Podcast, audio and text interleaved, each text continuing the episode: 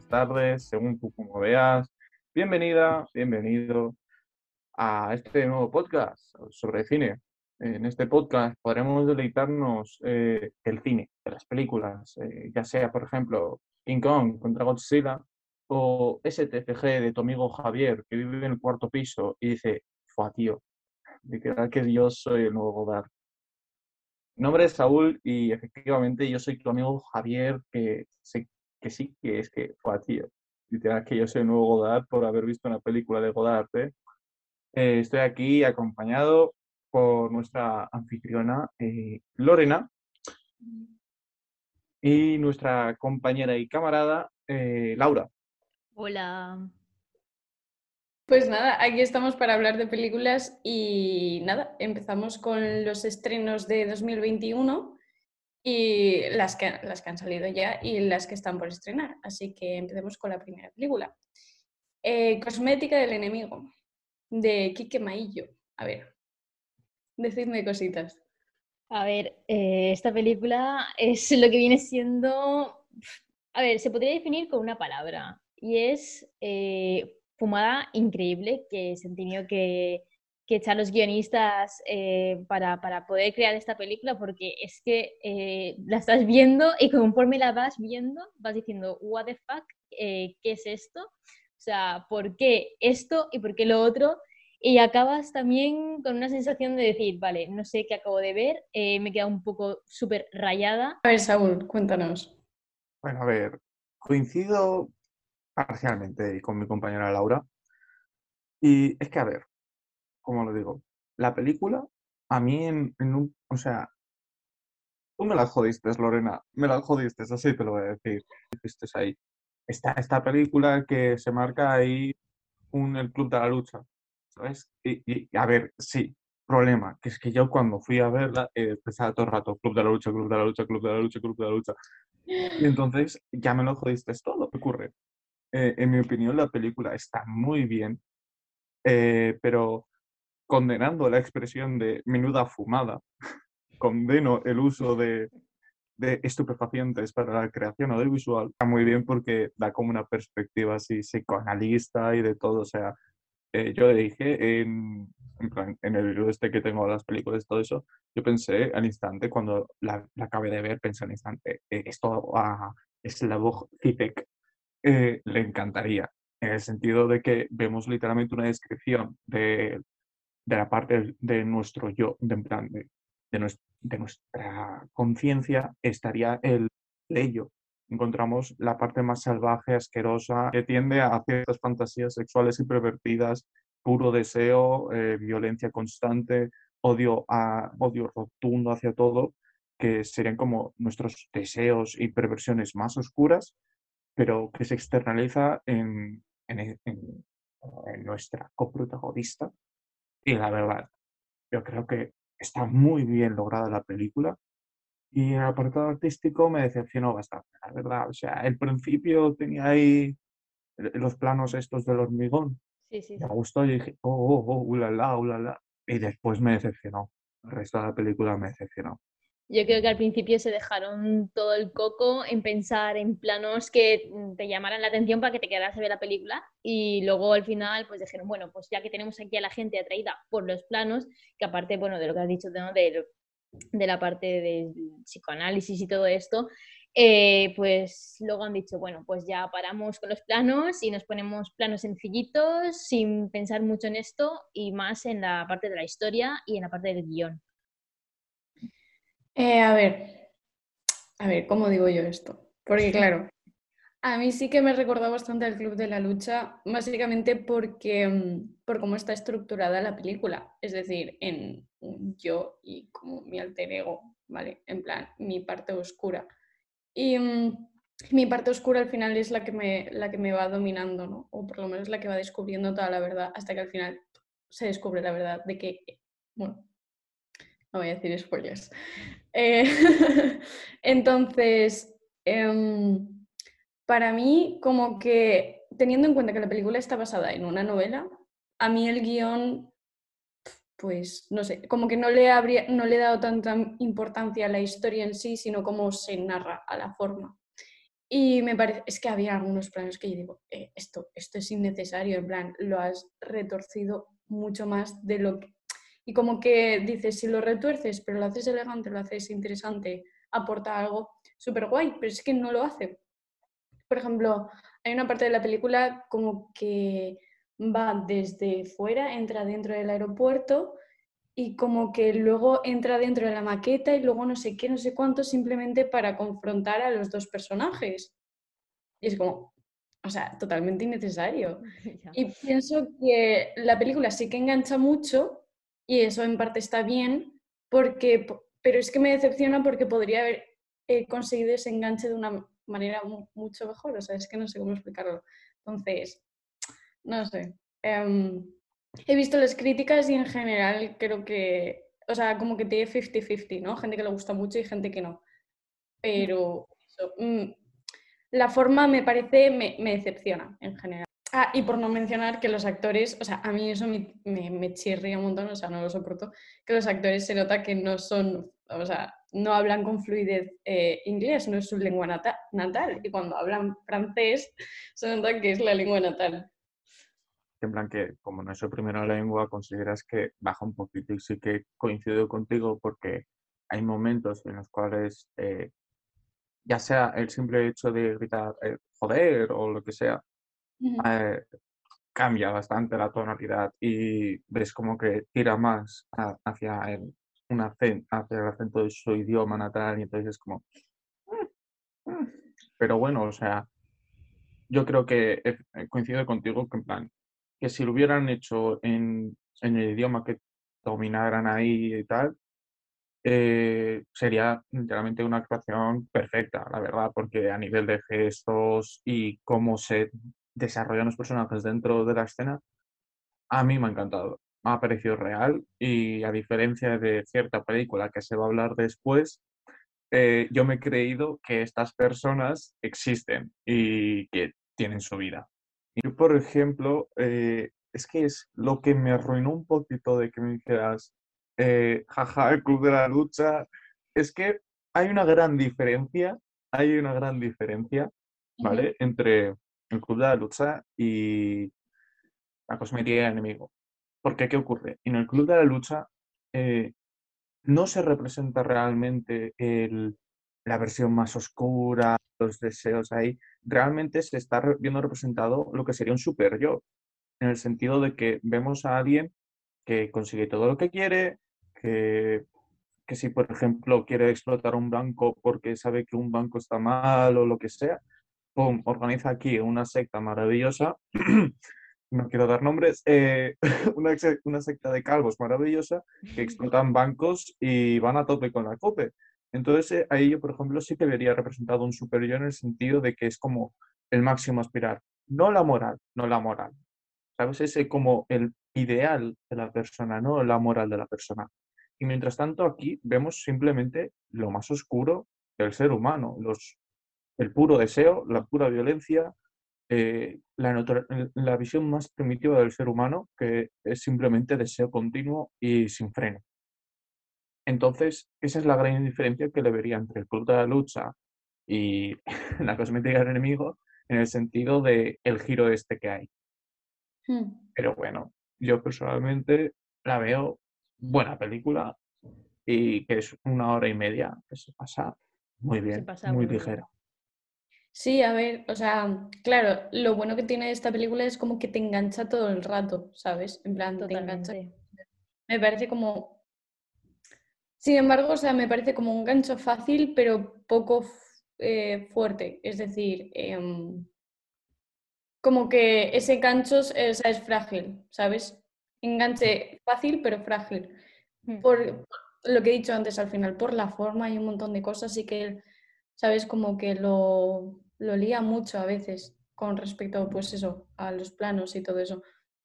A ver, no quiero, claro, o sea, la película sí que me ha gustado en ese sentido, de que me ha enganchado, me ha entretenido bastante. Eh, la historia te muestra, pues eso, el lado más jodido del ser humano, pero eh, ese tipo de enganche me ha recordado como a los programas de televisión, ¿sabes?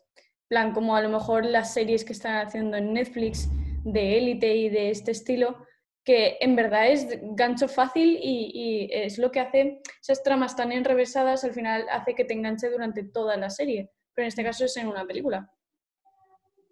Pero no, por, o sea, a mí personalmente no me gusta Élite por la trama y por un montón de cosas, pero por eso, o sea, claro, es que las estoy comparando porque no me gusta, es que no sé cómo explicarme. ¿Te gusta el método este de un, uy, te voy a coger porque he puesto esta pequeña pista de una super trama, la cual te lo vamos a ir desvelando a medida que avancemos en, en esta preciosa aventura que tenemos tú y yo? Pues sí, pero yo creo que utiliza este mecanismo porque literalmente no tiene mucho tiempo, ¿sabes? O sea, no tiene mucho tiempo porque ya te establecen que sí o sí va a coger ese avión. Entonces tenemos ahí como un espacio ahí limitado de la película. Entonces, por lo tanto, ¿qué hago en las dos horas estas del mundo ficticio, que realmente es una hora y media para nosotros? ¿Qué hago para conseguir enganchar a la gente? Porque no es como, por ejemplo, una película que dice, Fua, eh, en dos horas y media te va a presentar eh, lo que pasa en un año o en un mes. ¿Sabes? Porque tú puedes ahí dejar el tiempo pasar, puedes decir, han pasado dos semanas y tú dices, ah, vale, estupendo, perfecto, espero que el Paquito esté bien. Aquí no, aquí tienes eh, un tiempo corto, el cual tienes que ir diciendo, eh, estate despierto, estate despierto, ¿sabes? Porque ahí el tiempo importa. Sí, es como que estás tú dentro de, de, la conversación entre ellos dos. Estás a lo mejor, te, te ponen básicamente como que tú estás también en la, en la, misma sala, en el mismo espacio en el que, en el que están ellos y es eh, lo que tú has dicho, es una cuenta atrás. O sea, es decir, vale, tengo una hora y media o menos de una hora y media porque creo que dura una hora y veintiocho por ahí. Y tengo que contar todo lo que, lo que ha pasado desde que ha salido de tal sitio, que no voy a decir, hasta que tiene que coger el avión. Todo es en ese periodo de tiempo, claro, mm, eh, tiempo corre. Entonces, tienes que hacerlo lo más eh, dinámico y ameno posible para las personas que lo están viendo, que digan, vale, pues eh, voy a ver que la conversación entre estas dos personas, tú estás como espectador, viendo cómo, cómo se están peleando y, y cómo discuten y, y, bueno, al final, queramos o no, las discusiones y todo esto siempre, siempre enganchan a, la, a los espectadores y a las personas. Eh, sí, no, al final la película ha estado bien, engancha bastante. Bueno, yo sí que la recomiendo a pesar de haberla criticado tanto, pero sí, además me gusta el juego que hace con, con la intro, con los eh, créditos y tal, al principio, pues con los fondos del tema de la, bueno, de la arquitectura y el cemento y todo eso, ¿no? O sea, me parece un elemento guay porque ya desde el principio te están contando algo, aunque sea mínimo, ya te da pistas. Y eso en parte está guay. Mm. Vale, sí, pues sí. si os parece pasamos a la siguiente película porque creo que hubo tiempo. Sí. Um, eh... La siguiente película eh, vamos a hablar de Malcolm and Marie. Hablando de discusiones que estamos hablando. Vaya por Dios, nada de sorpresa. Exactamente. A ver, chicos, ¿qué os ha parecido? Yo tengo una relación amor-odio con esta película porque, bueno, mm, eh, tengo un top 5 de, bueno, un top 10 de directores, pues Sam Levinson está en el top 5. Entonces, claro, que me pongan a uno de mis directores favoritos con, eh, por ejemplo, la, mi actriz favorita de todos los tiempos, que es Zendaya, junto con otro actor que es uno de mis favoritos también, además del director de fotografía, que es Marcel, bueno, el actor es J.D. Washington, y el director de fotografía, pues también es uno de mis favoritos, que es Marcel Rep. Y bueno, claro, yo cuando me vi que me ponían a estas personas para hacer una película que se trató en el confinamiento en unos 14 días, creo, si no me equivoco, pues bueno, yo dije, tenéis todo mi dinero, o sea, vamos a ver, voy a verla las veces que hagan falta. ¿Qué pasa? Que yo cuando la vi, dije, yo estaba emocionada, me senté en, en, el sofá, la vi, bueno, pues impresiones. ¿Qué mierda es esta? A ver. ¿Por qué? ¿Por qué digo qué mierda es esta? Porque, a ver, dos personas discutiendo durante una hora y 49 minutos. Bueno, te lo paso si pasan más cosas, pero es que están simplemente ellos dos discutiendo que de repente aparece un plato de mac and cheese y es como también el giro, o sea, todo rueda alrededor de, del mac and cheese también, porque bueno, en realidad la película trata sobre, sobre que él es un director de cine que presenta una película y están, se vuelven a casa con su mujer y está esperando a que reciba las críticas sobre la película. Eh, entonces, claro, tú te piensas que, bueno, van a haber cosas de estas de cine, así, no sé qué, a ver qué pasarán, van a ver las críticas, se ve una crítica y el pavo se le va a la olla. Eh, al igual que a ella también se le va la olla, o sea, es todo el rato una ida de olla constante que te engancha, porque sí que es verdad que te engancha. A mí, personalmente, habían ciertos momentos en los que se me hacían muy lenta la película, pero luego la veía bastante, bastante, se me pasó bastante rápido el tiempo. Em, entonces, claro, amor-odio por eso, porque mm, no sé, no sé por qué hacen todo el rato eso, podían haber, no sé, utilizado algún otro mecanismo o de o estar rodada pues, con más personas, o sea, a ver, obviamente entiendo que solamente sean dos personas porque, bueno, por el tema del, del COVID y tal lo rodaron así, eh, pero, pero bueno, no sé, o sea, hubiese estado mejor si hubiesen pasado más cosas, pero igualmente yo creo que está bien, o sea, para, para verla y todo eso, pasar el rato y tal, está muy bien. Ahora, en cuanto a recibir premios, como a lo mejor decían que posiblemente estaría nominada a los Oscar, ahí ya no lo veo. A ver, yo la acabé, ¿sabes? En plan, la vi. Y, el sentimiento nada más verla fue como, uff, chula, chula, ¿sabes? Me, me, gustó mucho. Pero después empecé a darle vueltas a la cabeza. Empecé a pensar y a pensar y a pensar y pensé, vaya puta mierda visto.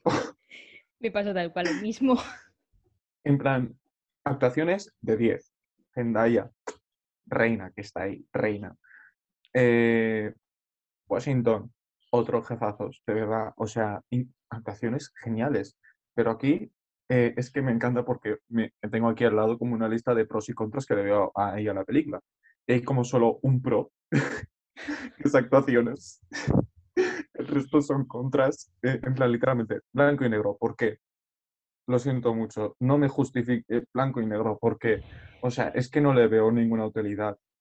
Ah, no, espera, se me ha olvidado un punto positivo, se me ha olvidado un punto positivo. Eh, bebe muchísimo, la introducción bebe un montón, pero que un montón de Godard, de la chinois.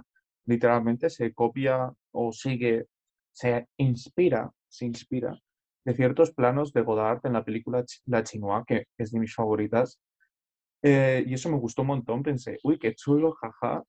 Pero bueno, ahí sí que sí, se acaba mis partes cosas O sea, que Jaime es tu alter ego, el que estabas hablando en la introducción. Sí, efectivamente. literal que soy yo, Godarte. Madre mía, efectivamente, eh, yo soy... Le dije Jaime o Javier, no sé. Bueno, Jaime o Javier, efectivamente, yo soy Jaime o Javier. Eh, eso me gustó, pero ahora sé que sí, el carpetazo de las, partes buenas de esta película, porque, a ver, eh, diálogos, eso no son diálogos, son monólogos. A mí que no me mientan, eran monólogos como súper largos. ¿Y qué ocurre? ¿Qué problema veo con estos monólogos? Que son monólogos inconexos, en el sentido de que a lo mejor la película habla tanto de racismo, muy por encima, habla del cine, habla de la relación, habla de la salud mental, habla de la adicción, habla de dependencia emocional, y, tanta información procesando en mi cabeza a la vez de tantos temas distintos, pero tratándolos siempre muy por encima. Y también habla de la función del crítico dentro del cine, no solo del cine, sino la función del crítico en el cine. Todos son monólogos que tratan de conectar entre ellos, pero no casan, como la pareja. Eh, y esos monólogos, literalmente, yo creo que eh, nuestro queridísimo Sam Levinson cogió su diario personal, en plan, que tiene hasta una portada preciosa que Dear Diary, I am Sam Levinson and I'm writing this, eh, que lo siento mucho, pero es que esto parece su diario personal, que en plan que le sentó mal una crítica y dijo, pues sabes que te voy a hacer una película porque tú me has hecho llorar. No, no, sí coincido totalmente contigo, o sea, es como si hubiesen cogido su cerebro, o sea, yo hubiese visto, no, el diario, pero sí que hubiese visto coger su cerebro, coger las partes más oscuras, hacer así y que caiga. Está grabado en blanco y negro porque Sam Levinson quiso recrear el Hollywood de los años 50. Claro. Eh, y quiso recrearlo así porque además de estar grabado en blanco y negro, está grabado con una, bueno, con una ARRI, pero que le han puesto una cinta de Kodak de 35 milímetros en blanco y negro, pues eso, para hacer la recreación del Hollywood eh, de Alfred Hitchcock y, y, de esos tiempos y decir, bueno, pues vamos a tener aquí un drama, pero drama, dramón de, de estos, de estos densos. ¿Qué pasa? Que bueno, de denso tiene, tiene poquito, creo yo. A ver, Yo, pues, yo es que personalmente no hace falta ir a blanco y negro para hacer un drama. Hay películas a color que de sobras son dramas y de largo. Y el último puntito y acabo y me chapo la boca para que nuestra líder Lorena hable. Eh, los personajes me parecen inexistentes, en el sentido de que estos personajes solo han existido esta hora y cuarenta y, y cuarenta y pico minutos que dura la película y después hicieron puff. Zendaya nunca existió, ¿sabes? O sea, nunca existió, solo duró eso, esa hora y cuarenta y pico minutos. Es que es- me son tan ficticios los personajes que es que siempre me vuelven a llevar, simplemente me vuelven a llevar la teoría de que e- es el diario de Sam Levinson y que simplemente dijo, eh, a ver, cuando escribo en azul es este personaje, cuando escribo en rojo es este otro personaje. Es que no, es que, uf, madre mía, pero bueno. mm, Lorena, compañera, te pasó ver. la lucha. a ver, creo que voy a ser la única que va a defender la película porque aquí, vamos, la habéis destripado, os habéis comido los huesos, los habéis A tirado por ahí. O la sea, defiendo, pero es una, lo que he dicho, relación de amor-odio, pero yo la defiendo a la vez que la odio. estoy de acuerdo con vosotros que literal que Sam Levinson ha cogido en plan, cerebro, vamos a exprimirlo y vamos a sacar todo. De hecho, a mí Sam Levinson me gusta bastante, bueno, me gustó bastante a partir de Euphoria, me parece una serie brutal, o sea, yo estoy encantadísima, tanto la estética que últimamente estoy viendo bastantes eh, críticas, he empezado ahora, no os creáis, y, y la palabra que utilizan es delicioso, en plan, como que se puede saborear. Vale, pues a mí me, me pasaba eso con eh, Euphoria, en plan, los planos, los travis, todo, los colores, la iluminación. Yo lo gozaba mucho. y Yo no mm, comento ni juzgo porque mi puta idea de euforia aún no la he visto, entonces Muy mal. tú muy puedes mal. decir lo que quieras. Oye, lo siento mucho. Soy, soy una persona atareada, ¿de acuerdo? Bueno, tienes tiempo que la temporada 2 se estrenará a finales de este año o si no el año que viene. la verdad Pues es que... entonces, mientras tanto, me veo One Piece y ya está. No, tío, no. Eh, Euforia, míratelo, lo vas a disfrutar. La cosa es, eh, las dos obras que he visto de Sam Levinson y me da la sensación de que las demás tiran por el mismo palo, eu- o sea, Euforia y Malcolm and Marie, como que se repite la constante de las drogas y, y como más dramas personales, ¿no? En plan, eh, lo de que él sea un director, o sea, es que es eso, te da la sensación de que está hablando consigo mismo y está cogiendo partes de sí mismo y lo, lo está haciendo, o sea, crea personajes y que discuten entre ellos, porque al final es una lucha, creo yo, interna que tiene. Y eso en Euforia también se puede ver, porque yo creo que cada personaje, aunque sea inventado, tiene un dilema que Sam Levinson tiene. Sí. Entonces, Malcolm and Marie me parece simplemente una película para reflexionar. No me parece una película que te vaya a aportar algo, simplemente que, sabes, tú pienses. Porque es, es lo que habéis dicho, o sea, no es un diálogo, son monólogos. Pero es que al final, e, e incluso inconexos, porque al final la discusión que tienes contigo mismo suele ser inconexa y tú te creas primero un discurso y luego te creas otro discurso y luego te creas otro discurso. Y también las, las eh, discusiones de pareja son así, en plan, uno se marca su monólogo para ganar al otro, ¿no? Para tener la razón, bueno, de pareja o con quien sea, y, y luego tú le das vueltas y te quedas en plan, joder, tío. Por ejemplo, hay, hay una escena donde él se sale fuera y empieza a hablar consigo mismo como si estuviese puto loco y empezar a pegar a las plantas y, a- ¿sabes? Y yo dije, es que soy yo.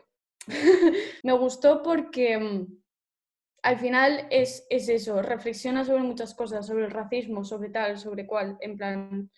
Y eh, al final te quedas con algo, no, son reflexiones, ya está, o sea, son diálogos que tienes, ni siquiera reflexiones, diálogos.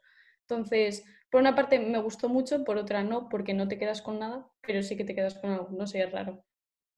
Claro, es que el problema que tiene Sam Levinson, yo creo que, a ver, una vez, dos, vale, pero es que el problema que él tiene es que en todas, y absolutamente todas las películas que películas y series que, que ha grabado, desde las experiencias que, malas que, ha- que ha vivido, pues las ha, querido plasmar las ha querido eh, soltar al mundo para que, la gente reflexione. Yo creo que al final las obras de Sam Levinson son para reflexionar, aparte de, bueno, con euforia puedes decir delicioso, pero, pero mm, yo creo que es eso, que al final todas las obras de este señor de, de, de Sam Levinson son para que reflexiones, aparte de disfrutar en, en algunas de ellas y pasar un buen rato, yo creo que es más que nada para reflexionar. Son monólogos que él mismo ha tenido consigo mismo y que luego lo ha querido plasmar en personajes, pero al fin y al cabo esos personajes siempre van a ser él. O no todos, pero sí que, que sí, pero sí que muchos de ellos y eso se nota.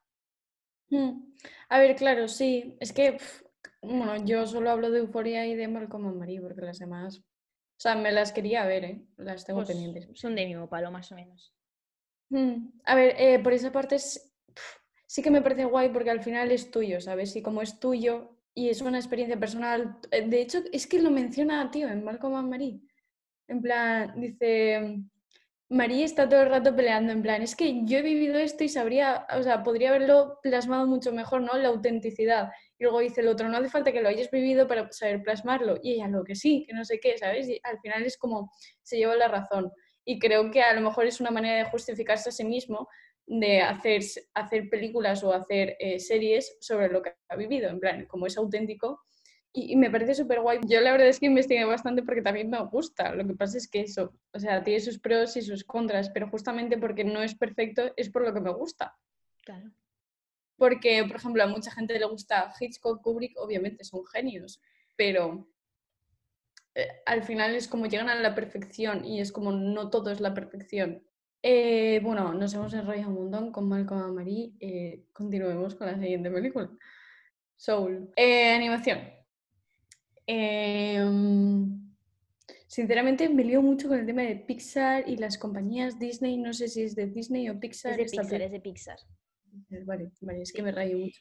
Y además está terminada la película, eh, cada uno en su casa. Terminaron la película cada uno desde su casita, porque claro, vino el COVID y dijo, pues para trabajarme a mí que no os vais. Entonces cogieron las cosas y cada uno en su casa, por su cuenta, supongo que harían alguna reunión por Zoom o algo, porque vamos, si no... Y eso me parece, la verdad es que un logro bastante grande, porque es que yo no soy capaz de acabar algo eh, que estamos haciendo a lo mejor en conjunto, que como un proyecto que es, yo qué sé, Soul, ¿sabes? O sea, what the fuck, que si dices que es un trabajo de clase, bueno, aún. Pero eh, eso, pues, mm, o sea, sí que chapó, magnífico y se merecen todos los premios del mundo. O sea, que te parece magnífica, 10 de 10. Me parece, no de 10, no de 10, pero sí que una de las mejores pelis que tiene Pixar, eso sí, A ver, es la más filosófica, eso está claro. claro. Es la más de decir, vale, esta no es tanto para niños, pero es, sino que es más para adultos. La diferencia de, vale, un niño, pues a lo mejor, vale, sí, la puede llegar a disfrutar, la puede llegar a gustar, le puede llegar a gustarle, pero acabar entendiéndola, yo creo que a lo mejor es- la entenderían posiblemente, pero resultaría más difícil entenderla porque, claro, son cosas que, mm, que suelen verse más en personas más adultas, eh, esas reflexiones que tiene eh, que tienen durante toda la película. Entonces, claro, yo creo que eh, es la película más adulta que tiene Pixar, creo yo. Sí, a ver, eso está claro, porque es la película más filosófica, entonces por narices tiene que ser más adulta. O sea, es imposible meterle algo así a un niño. Y pienso que los niños sí que les puede gustar, pero sería más difícil como tener su atención, ¿sabes? Teniendo en cuenta las otras películas que eran como mucho más Claro. mucho más para ellos. Pero sí, a mí me gustó porque tiene un fondo guay, la verdad, tiene un fondo bastante, bastante guay. Pero, por ejemplo, le- mm, hay, hay series como eh, Gumball, creo que era, Sí. u Hora de Aventuras que también, bueno, Hora de Aventuras Creo- no sé muy bien si Creo que son las así. dos pelis, ah, las dos series, las que tratan así temas más... Hora de Sí. Aventuras eh, es más seria que Gumball, eh, o sea, que el, el mundo de Gumball con diferencia. tratan temas serios, pero de fondo, y los niños en plan se divierten un montón y como que son mensajes subliminales. Entonces, creo que creo que eh, Soul puede hacer un poco lo mismo. Lo que pasa es que no sé hasta qué punto, porque claro, no, no soy una niña como para poder decir esto me Claro. gusta o no. Pero bueno, yo creo que en general la peli guay. plan, tiene un fondo guay, eh, literal es un grito a la vida. Me parece guay porque hay películas que son que te deprimen un montón, que te dicen la vida es una mierda, el mundo es una mierda y esto es como, tío, vive, ¿sabes? A tope con la cope. Obviamente es una peli de ficción, es una peli de animación, pero sí que es verdad que tiene, pues eso, ¿no? El, um, es decir, vale, pues, pues a lo mejor puede que haya algo antes de la vida o algo de eso, que obviamente pues no creo, ¿sabes? Pero que me refiero, que reflexiones así filosóficas de estas que te duele luego la cabeza de haber estado pensando, em, pues lo han hecho de una forma en la que no te duele la cabeza después de haberlo pensado, sino que digas, ¡buah!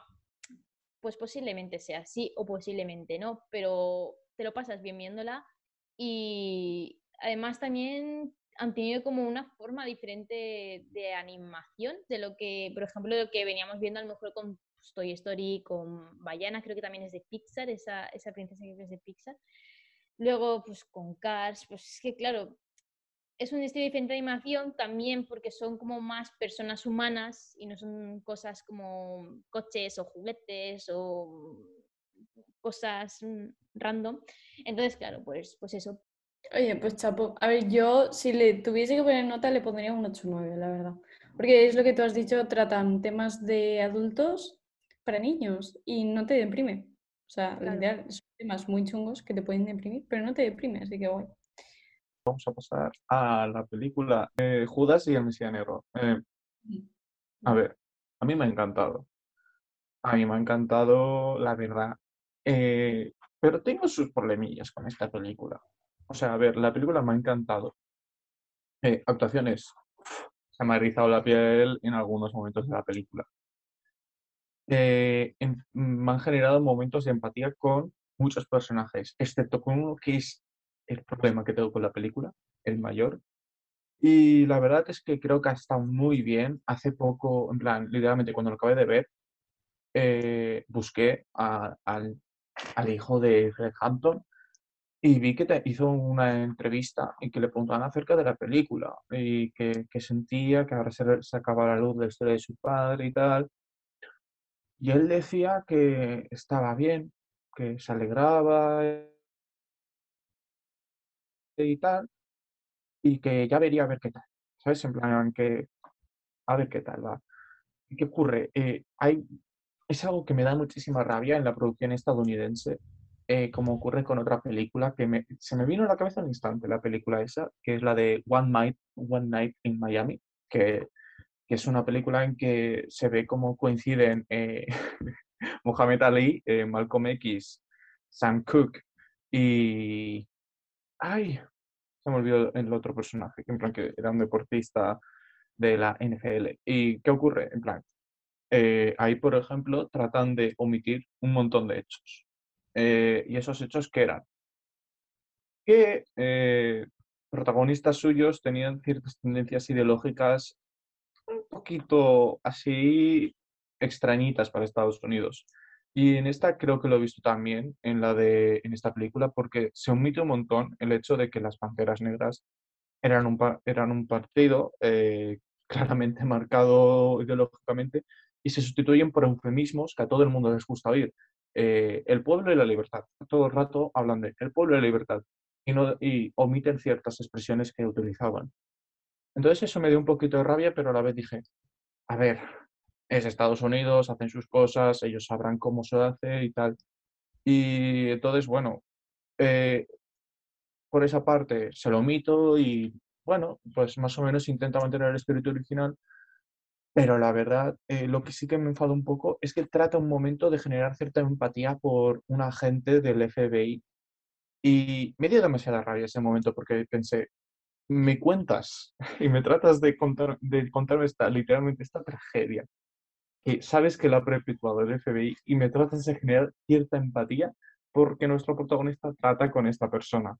Me dio demasiada rabia ese momento, la verdad, que se trata de hacer una empatía, que digo, es que no puedes venderme aquí el carro de que, eh, que mal esto, estos agentes malos, malos, malos, y de repente decirme, no, pero no todo el cops, ¿sabes? No todo el cops, yo pienso, no tiene sentido aquí, en este momento. Mm. Ya, a ver, sí, te entiendo en ese sentido. O sea, a mí hay escenas que he dicho, es que la actuación brutal del protagonista, que se llama Daniel Kaluuya, creo, que también aparece en Déjame salir. Y bueno, y luego también aparece el otro protagonista, que no me acuerdo cómo es. Yo para los nombres soy pésimo, espérate. El. Sí, el que sale al principio. Bueno, otro de los protagonistas. Pues ¿Mm? Que actúa de O'Neill. Sí, O'Neill. ese, ese, ya está, sí. Bueno, pues que los dos salen en, en Déjame salir y la verdad es que actúan, tío. O sea, no para de tenerlo en mente, pero aún así hay veces que me olvidaba de lo bien que actuaban, ¿sabes? Sobre todo el, el eh, Daniel Kaluuya. Y sí, o sea, me parece brutal en muchos sentidos y creo que en general sí que ta- trata bien el conflicto, es decir, creo que no los pinta como bien y mal, ¿vale? Pongámoslo así. Eh, pero sí que hay, veces que digo, esto lo está blanqueando un poco, ¿no? En plan, lo está dejando pas- pasar por alto, ¿no? Lo que has dicho del policía.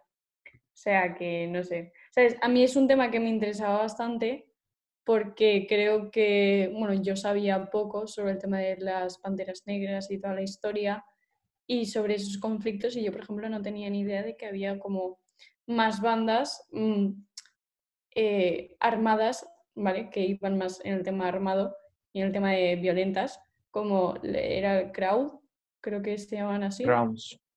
Eso. Y pues nada, eso. Y tampoco sabía que las Panteras Negras también hicieron como em, eh, que se mezclaron no solo con negros, sino con blancos todos los que apoyasen la causa, ¿sabes? Y me pareció súper guay. Y no sé, creo que sí que lo retrata guay. No me, no, no me he informado mucho históricamente, así que tampoco mi opinión cuenta mucho, pero eso. En plan, ese es el problema de, de esta temática, porque eh, en plan lo, vi retratado en un tweet que me hizo muchísima gracia, porque decía, eh, Fred Hampton es, eh, es el Martin Luther King de la izquierda. Eh, ¿por qué? Porque literalmente tú vas a, Estados Unidos y los liberales te van a endosiar a Martin Luther King, te lo van a decir, eh, fue eh, Martin Luther King, un jefazo, un capo, todo perfecto. ¿Y qué ocurre? Eh, se saltan ciertas cosas de la narrativa. Se saltan que, por ejemplo, Martin Luther King era muy crítico con Estados Unidos, que era antiimperialista y que tenía y que defendía medidas de protección social. Entonces, ¿qué pasa? Ocurre más de lo mismo con las Panteras Negras y con la figura de Fred Hampton, de que la izquierda, ¿sabes? En plan, la izquierda en general dice, oh, así, las Panteras Negras, comedores sociales, educación, bla, bla, bla. Eh, pero se saltan eh, la parte crucial que llevó a ese hombre y le catapultó a hacer las cosas que tú has dicho, por ejemplo, de que consigue unir a todos y organizar el tal, que ese pibardo era comunista. Y literalmente eh, hay algunos comunistas de Estados Unidos que dicen, oye, no olvidemos que Fred Hampton era esto. ¿Por qué? Porque siempre se omite parte del relato que siempre no le gusta a alguien. A alguien no le gusta que haya ocurrido esto, que pensara de una manera, pues ¿qué hacemos? Nos saltamos esa parte de la historia. Y creo que hay veces que se ve plasmado cuando se trata de la historia estadounidense, bueno, en general la europea, cuando se saltan eh, figuras cruciales, como fue por, o sea, como es en este caso eh, Fred Hampton, como fue, como es Malcolm X en One Night in Miami, o como por ejemplo la figura de, de Nelson Mandela, aunque no tenga, aunque no sea estadounidense, ¿sabes? en plan, un tanque hizo una película de, de Nelson Mandela y se omite por encima totalmente que Nelson Mandela también era comunista. ¿Por qué? Porque no son cosas que a la gente le gusta hablar de ello. Y entonces, bueno, la película, en mi opinión, está muy bien, actuaciones increíbles y a nivel de Estados Unidos se salta, o sea, no blanquea tanto ni, ni suple tanto la historia como hacen otras producciones. Sí, a mí eso es lo que me cabrea. Bueno, eh, cuando me vi Arde Mississippi, yo me cabría mucho viendo esa película. Dije, tío, estáis hablando de negros y solo aparecen blancos y al final los buenos son ellos y cuando se supone que la historia los malos son ellos. O sea, ¿qué me estás contando, sabes? Porque ya no era problema del Ku Klux Klan, era el problema ya de los blancos en Estados Unidos, porque y sigue habiendo racismo, o sea, también el problema lo tenemos nosotros, porque hay racismo interiorizado. Y, me, me, me, jodía. Era como una película para blancos, para, hacer, para, no sé. Al final el americano era como el que salvaba toda la situación, ¿no? Y una cosa añadir a ese comentario, eh, en la película se hace un guiño a Ar de Mississippi cuando se dice en plan, yo estuve en este caso y tal. Es como, yo en mi, en mi cabeza quiero imaginarme que era un, uno pequeño, una, una, una puya para la gente, porque Ar de Mississippi básicamente es la gente blanca estadounidense haciéndose una autofelación, diciendo, fue tío, soy tan antirracista, soy tan antirracista. De todas las películas que estamos hablando y vamos a hablar, hay algunas del 2020 como Soul, Cagillionaire, que no sé cómo se dice, y eh, Enorme, ¿vale? Que las hemos incluido básicamente porque son de dos, o sea, 2020, pero de diciembre por ahí que casi estaban en 2021, así que pues hemos dicho para adelante. Así que empecemos con Callejón Naire. no sé cómo se dice. A ver, Laura, cuéntanos. Una peli, a ver, yo personalmente, de modo más subjetivo posible, es una peli que me ha parecido muy rara. Vamos a ver. es una peli muy rara, muy... A ver, eso obviamente es una peli del, de, de crecer, ¿no? De coming of age, de eso, del coming of age. Que, claro, pues tú dices, ostras, pues es una peli que, que, cuenta la, la, vida, ¿no? La adolescencia, a lo mejor, de, de, la protagonista, pero es que lo cuenta de una forma muy turbia. Luego también decir que me ha parecido, o sea, como un aire, tiene un, un, aire, no sé por qué me recuerda, obviamente no tiene mucho que ver, pero me recuerda un poco a Lady Bird. Me recuerda un poco, no sé, tiene como toques a lo mejor por el, a lo mejor por el estilo de, la directora, que también es una directora, eh, a lo mejor, no sé, por el estilo que tiene, así como más rollo, no tan mainstream, no tan Hollywood, sino más soft, más centrándose en cosas mm. como muy, muy minimalistas, ¿no? Son, yo lo veo como un mm. poco más minimalista es rara, me ha gustado, eso sí, me ha gustado mucho y las actuaciones, pues no sé, son geniales. O sea, la, actriz principal, es que, no sé, me, me gustado muchísimo, o sea, genial, increíble, sublime. Mm, a ver, es que lo que estás diciendo de, de, lo que es más minimalista y tal, es que, bueno, yo creo que se incluye dentro del cine independiente, indie, eh, que a lo mejor luego ha tenido un gran presupuesto o lo que sea, porque yo no entiendo qué requisitos tiene que tener una película para ser indie hoy en día. Digo, antes estaban más claros, ahora está un poco difuso. Em, eh, porque se estrenó en, o sea, sí, se estrenó en el cine de Sandas, o sea, en el Festival de Cine de Sandas. Entonces, yo creo que tira más por lo indie. Eh, a ver, sí, es que es muy raro. Yo había escenas que digo, ¿qué coño? O sea, literalmente me reía porque decía, es que esto es absurdo.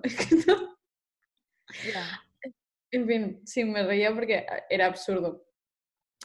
Y, y, nada, a ver, yo es que si os soy sincera, eh, yo me vi la película por la protagonista que se llama Evan Rachel Wood, que es, o sea, hace de Old Dolio, que um, o sea, yo la vi por primera vez en Across the Universe, que es como de mis musicales favoritos, y yo dije, la tengo que ver porque sale ella, y vi la película por eso. Y la película la verdad es que me gustó bastante, porque es como muy rara, pero como, como muy original, o sea, no sé, es como... Lo cuenta de una manera eh, bastante, bastante curiosa, y los personajes todos son curiosos y creo que crea escenas muy absurdas y por eso lo hace gracioso, porque es absurdo. Y también trata temas como la falta de amor familiar, que eso también es muy importante, ¿no? Y cómo eso te puede afectar en la vida. Hmm. Y, y, no sé, en cuanto a la fotografía y tal, me, me, me moló bastante.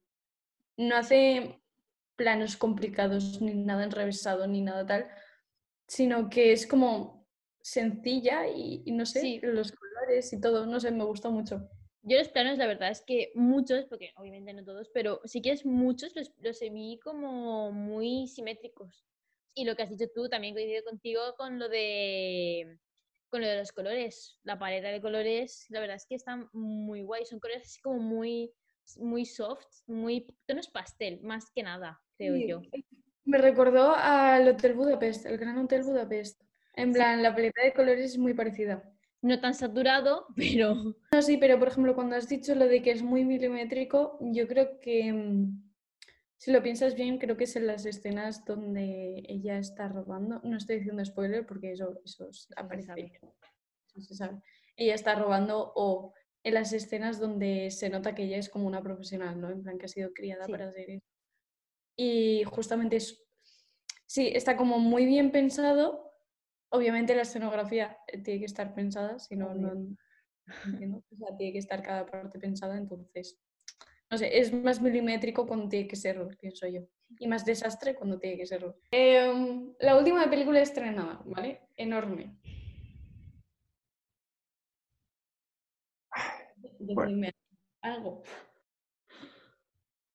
A ver, yo la vi eh, con mi amigo Sergi, un saludo Sergi, guapo. Eh, y a ver, ¿qué ocurre? Eh, ¿cómo lo digo? La película eh, nos parecía más o menos bien que se iba cómo se iba desarrollando. Había ciertos recursos a la película que están muy bien. Yo, sinceramente, lo que más destaco y que más me gustó fue el principio, los, como los 15 minutos de- del principio me gustaron, cómo planteaban la problemática, cómo se dejaba bastante marcado eh, la inversión de los roles de los personajes y el cómo se establecían unas dinámicas de poder entre los personajes, y eso me gustó bastante. A nivel artístico, ciertos recursos cinematográficos como eran eh, las pelotitas estas de eh, para cerrar como un capítulo de la historia que se nos cuenta, me interesaron. "Oh, está bien chulo.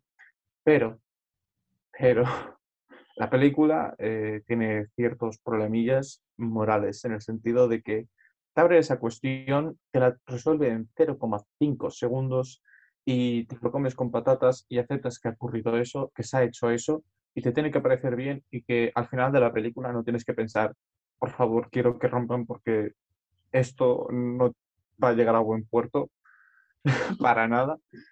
Y bueno, más allá del tratamiento este de inversión de los roles de género, eh, que me gusta en el sentido de que te hace plantear, o sea, tanto da sus situaciones cómicas, cómicas, entre comillas, eh, como también, eh, por ejemplo, te hace plantearte el, el decir, vale, esto si yo lo veo en una película que siga el panorama tradicional, lo vería justificado. ¿Por qué aquí, por ejemplo, lo veo un poquito, uy, ¿por qué?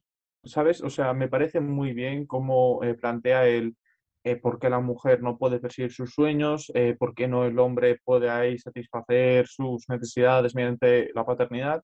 Eso me parece muy bien y tal pero las acciones de los personajes son moralmente condenables a grandes niveles, concretamente el del progenitor. Hostia, es que lo pienso y me rayo un montón. Y es Es que me rayo. Yo ya lo he dicho, no he podido terminar la película, me estaba poniendo negrísima, es que no podía comer. es que dije, mira, a tomar por culo. Y la paré.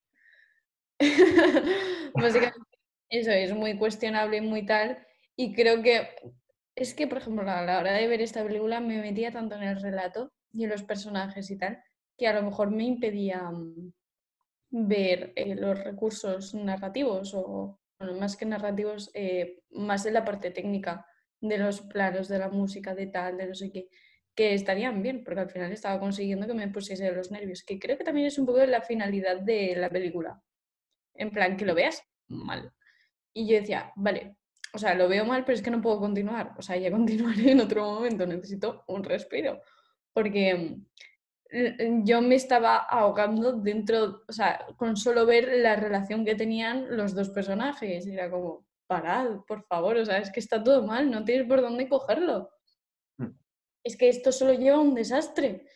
De hecho, me paré en una parte donde están en la consulta de la médica.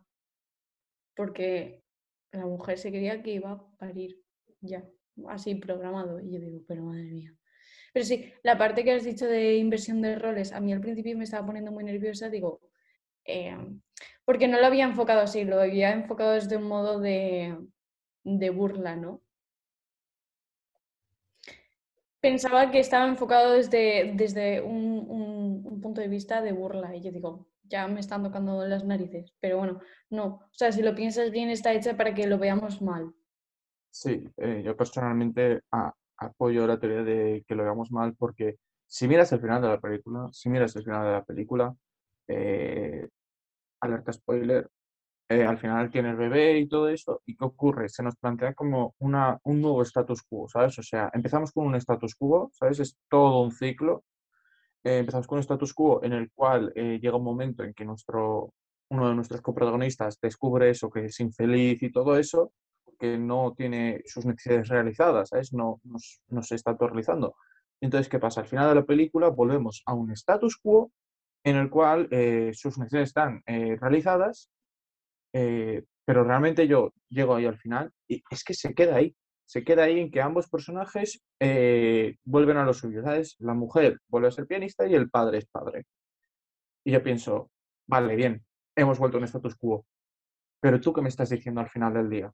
Me estás diciendo que si yo, por ejemplo, qué sé yo, de repente voy, tengo una pareja y yo quiero ser padre eh, y ella no, estoy justificado totalmente para ir y decir, eh, oye, mira, te voy a cambiar las pastillas y tú vas a tener al crío.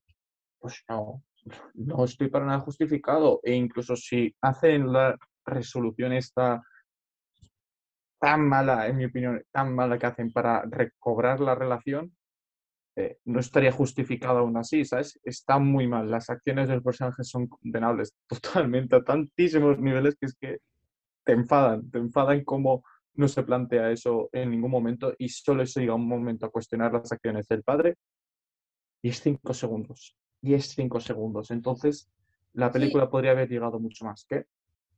Es que es eso, es que en ningún momento la película replantea si lo del padre está bien o mal. De hecho, él ni se lo plantea. O sea, es como, sí, ¿por qué no? Ni siquiera se plantea por un momento, ¿es moral o no hacer esto? Es como, me apetece, lo hago. Y es como, ¿qué haces? ¿Qué, haces? Y, luego la madre es como una planta. O sea, es, una planta que solo toca el piano, ya está.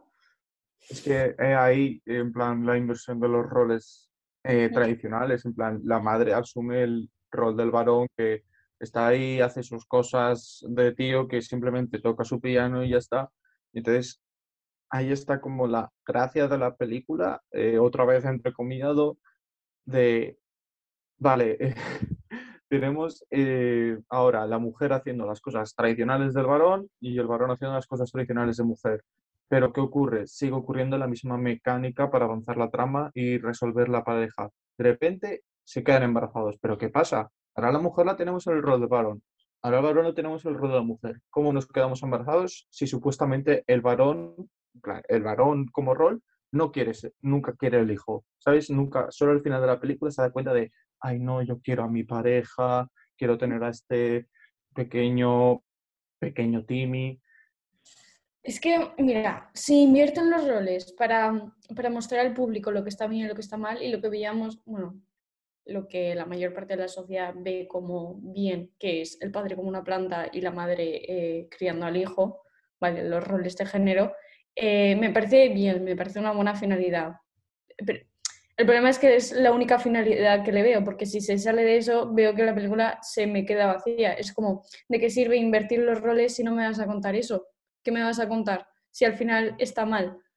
O sea, creo que nadie defiende invertir los roles de género para que la mujer, entre comillas, eh, pues yo que sé, haga lo que le dé la gana, no. O sea, esa estructura familiar está mal, obviamente. Y esos comportamientos y esa poca responsabilidad emocional.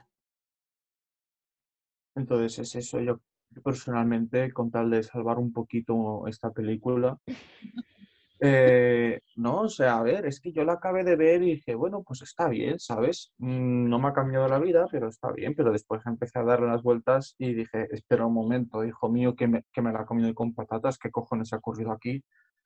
Eh, entonces, me ocurrió como, como con Malcolm y Anne Mary, me ocurrió igual, me ocurrió igual.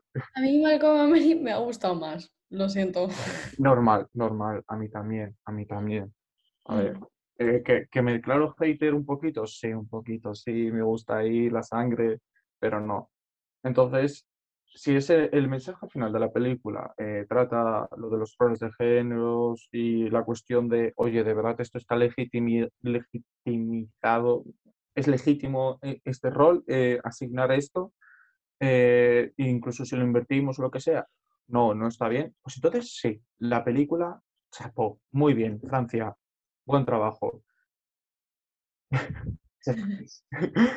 Eh, pero si al final del día eh, esa no es la reflexión, la película tiene muchísimo que mejorar, la verdad. Mm. A ver, yo estaba deseando verme críticas, que no me da tiempo. Eh, simplemente para ver en plan qué buenas críticas, o sea, qué, qué, es lo que veían y por qué Calle tu Cinema, o sea, la ha recomendado tanto y la ha calificado como una de las mejores. Eh, pues bueno, este programa hemos podido disfrutar de, muchísimas cosas. De Malcolm Mary seguro que no, pero bueno, ha estado bien disfrutar de estas películas y comentarlas. Y la verdad, ha sido un buen primer comienzo. Es una primera parte para esta odisea, que es eh, el mundo de creer que nuestra opinión es una autoridad a seguir. Muchísimas gracias por escucharnos o vernos.